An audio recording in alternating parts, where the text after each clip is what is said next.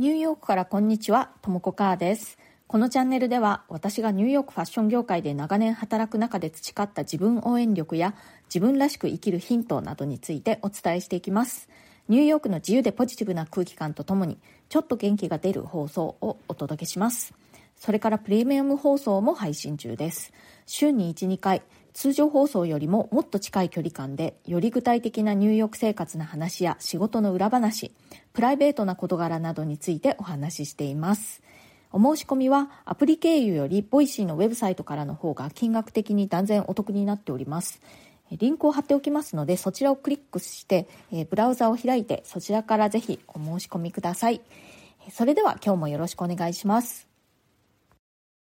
え今日は、えさらば緊張というハッシュタグでお話ししてみたいと思います。このハッシュタグ見た時にね、私がいつもそう緊張する時にやっていることをぜひシェアしたいって思ったと同時に他の人がどんな風にして緊張に対処しているのかっていうことをすごく知りたいなって思いました。まあ、そのくらい緊張するシチュエーションってすごく、まあ、私にとっては身近なものでまあ、結構しょっちゅう緊張しています。でも、一見そういうふうには全然見えないらしくてですね、どうしてそんなに落ち着いてるの？とか、全然緊張してるように見えないっていうのは本当に昔からよく言われることなんですよね。でも、あの、内面ではめちゃくちゃ緊張してることが多くて、まあ、どんな時に緊張するかというと、まあ、学生時代なんかはあの大事なテストの時なんかは緊張していたと思うんですけれども最近ではやっぱり仕事絡みのことって緊張することが多いですね。まあ主にはプレゼンだとかあとはプレゼンのための準備をしている時ですね。プレゼンのための準備っていうのをあの一人じゃなくてねこうチームでやるんですけれどももうその発表の時間というのが決まっていてで、それに向けてこういろいろこう資料を作ったりしなくちゃいけなくて、で、もその映画ね、結構時間に追われてることが多くて、最後は結構ね、カウントダウン状態になったりすることもよくあるんですよね。まあ本当にあと10分で、あの、これだけ作らなくちゃいけないと。あと5分、あと2分みたいな感じで、それをね、こう何人かのチームでやっているので、えー、みんなの進捗状況をこう見ながら、はい、誰これやって、あれやって、これやって、あ、そうじゃなくて、みたいなことを指示しながらやっている時っていうのは結構緊張します。でも、そういう時こそ、冷静にならないと、ベストのパフォーマンスっていうのができないんですよね。その緊張の波に飲み込まれてしまって、パニック状態に陥ってしまうと、もう、あわあわあわっていう感じで、どんどん減っていく時間が効率よく使えなくなってしまうので、そういう時こそ平常心を保ってね、冷静でいなくちゃいけないんですよね。で、そういう時に私がやっていることがあって、それは何かというとね、落ち着いてって自分に声に出して言うことです。それだけなんですけれども、これがね、なかなか効果があるんですよ。日本語で落ち着いてって小さい声でね、いいんで自分に向かって言うんです。でね、その落ち着いてっていうのにも、まあ多少は時間かかりますよね。まあ1秒かもしれないけれど。でもその1秒を、あの、あえて取ることで、パニック状態をね、回避することができるんですよ。本当にね、たったそれだけなんですけれども、私はしょっちゅう使っているテクニックです。もうテクニックとも言えないほどのね、簡単なことなんですけれども、本当に小さい声でいいので落ち着いてっていうそれだけなんですけれどもその1秒っていうのがなんだかねこうあの気持ちをちょっとこうスッと平常心に戻す効果があるって私は本当に思います。是非試してみてください。でこれねもともとはというと私がまだ子供の頃とか、まあ、学生時代に母がね私に対してよくこうあの言ってくれてたんですよね。まあ、何かこう大事なテストの前だったりあとは何かまあピアノの発表会でも何でもいいですけれどもちょっと緊張するような時に母が「はい落ち着いて」って言ってくれてたんですよね。でそれをなんとなくこう自分でも自分に言うようになってっていう感じでこう落ち着いてって言うようになったんですけれども、まあ、今はねあのそうやって自分自身にまあ、独り言みたいな感じでこう落ち着いてって言うんですけれどもう昔母が私に言ってくれていた落ち着いてっていうその状況がねなんかこう思い出されるような感じがちょっとあってねまあそんな1秒ぐらいのことなんでそのしみじみと昔の考えにふけったりしているわけでは全然ないんですけれども、まあ、一瞬そういう感情がこう同時に感じられるような気がするんですよね。でそれでまあ私にとっては効果がある言葉なのかもしれないです。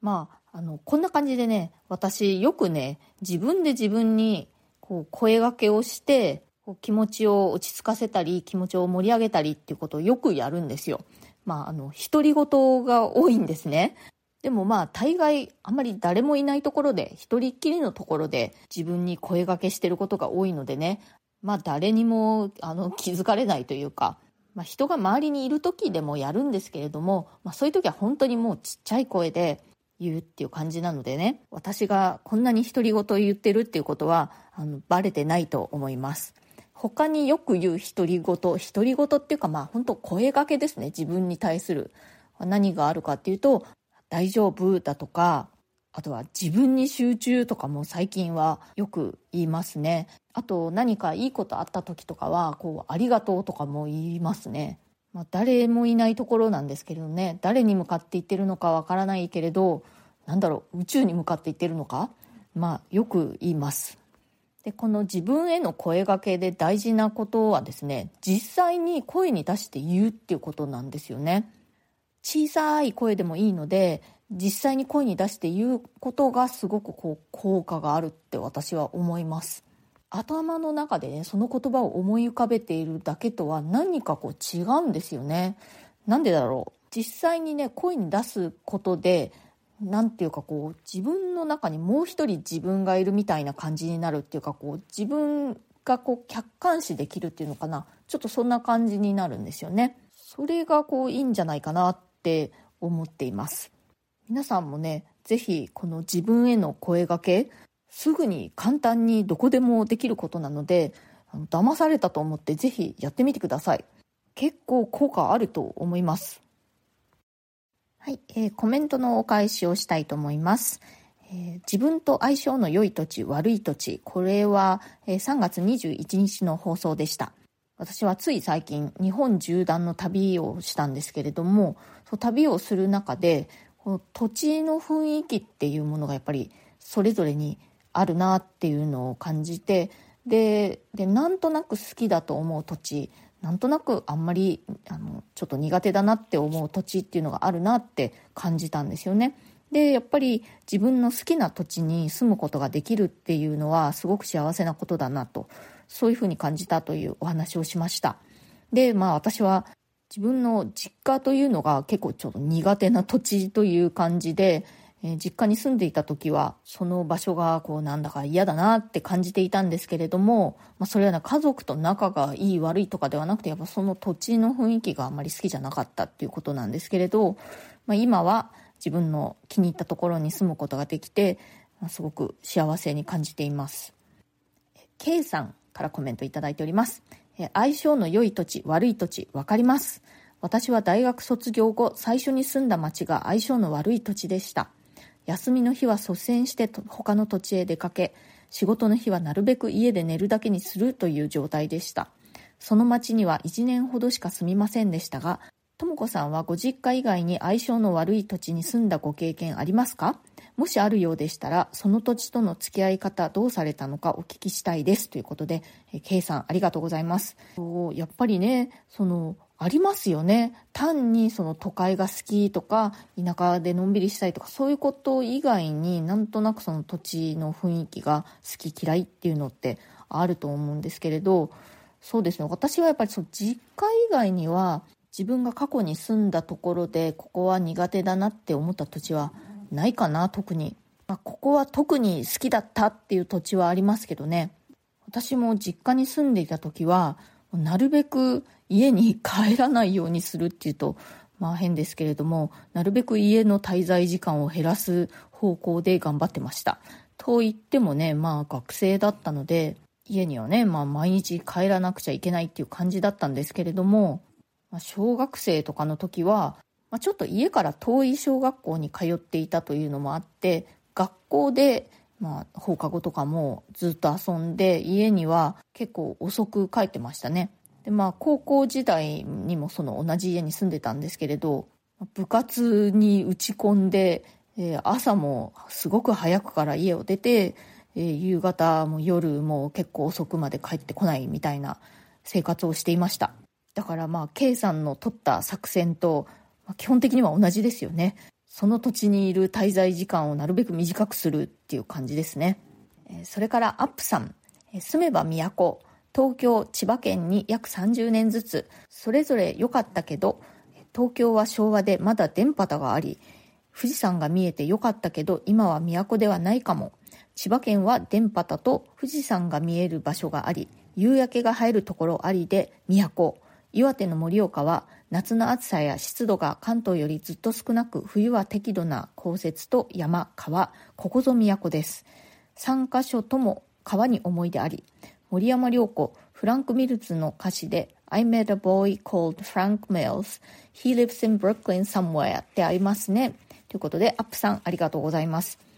アップさんは盛岡に今お住まいなんですよね。やっぱりご自身がここが都って思えるところに住めるのってすごく幸せなことですよね。私も今回盛岡本当にあの弾丸旅行でちらっとでしたけれども立ち寄ることができて盛岡駅のすぐ近くに川が流れてるんですけど私その近くまで行きました私も川のあるところってすごく好きですね今私が住んでるところも川の近くだしその引っ越す前に住んでたところもあの、まあ、ニューヨークの中でね川の近くですし川っていいですね。それから「てんてんアイスペース上場民間初月面着陸頑張れさんから「まるで生まれたから」ということを結構聞く気がするので街の好みって何で決まるんでしょうね。ということでてんてんさんありがとうございます。ねそうですよね。あのどこどこで生まれたからそこが好きっていう感じそこのあの影響をすごく受けているっていう人と逆にどこどこで生まれたからこそそういうところは嫌だっていう人もいるしね。何でしょうね。でもやっぱりあのなんとなく肌で感じる雰囲気みたいなのってきっとあると思うんですよね。それの好き嫌いってね。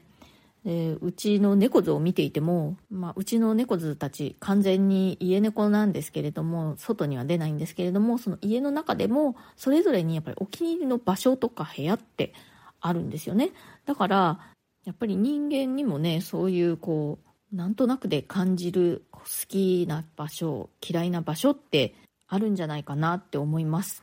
なんかこう動物的なものっていうのかな。ね人間だって動物だもの。ね、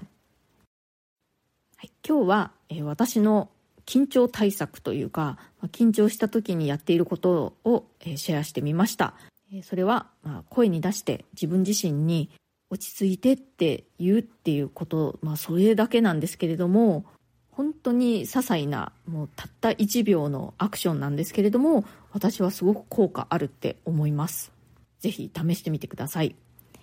今日の放送が気に入ってくださったら、チャンネルのフォローや SNS でのシェアなどもしてくださるととても嬉しいです。いつも SNS でシェアしてくださる皆さん、本当にありがとうございます。それから、ご質問やコメント、ご感想、リクエスト等ありましたら、ぜひお聞かせください。今日も最後まで聞いてくださってありがとうございました。それではまた次回、ともこかーでした。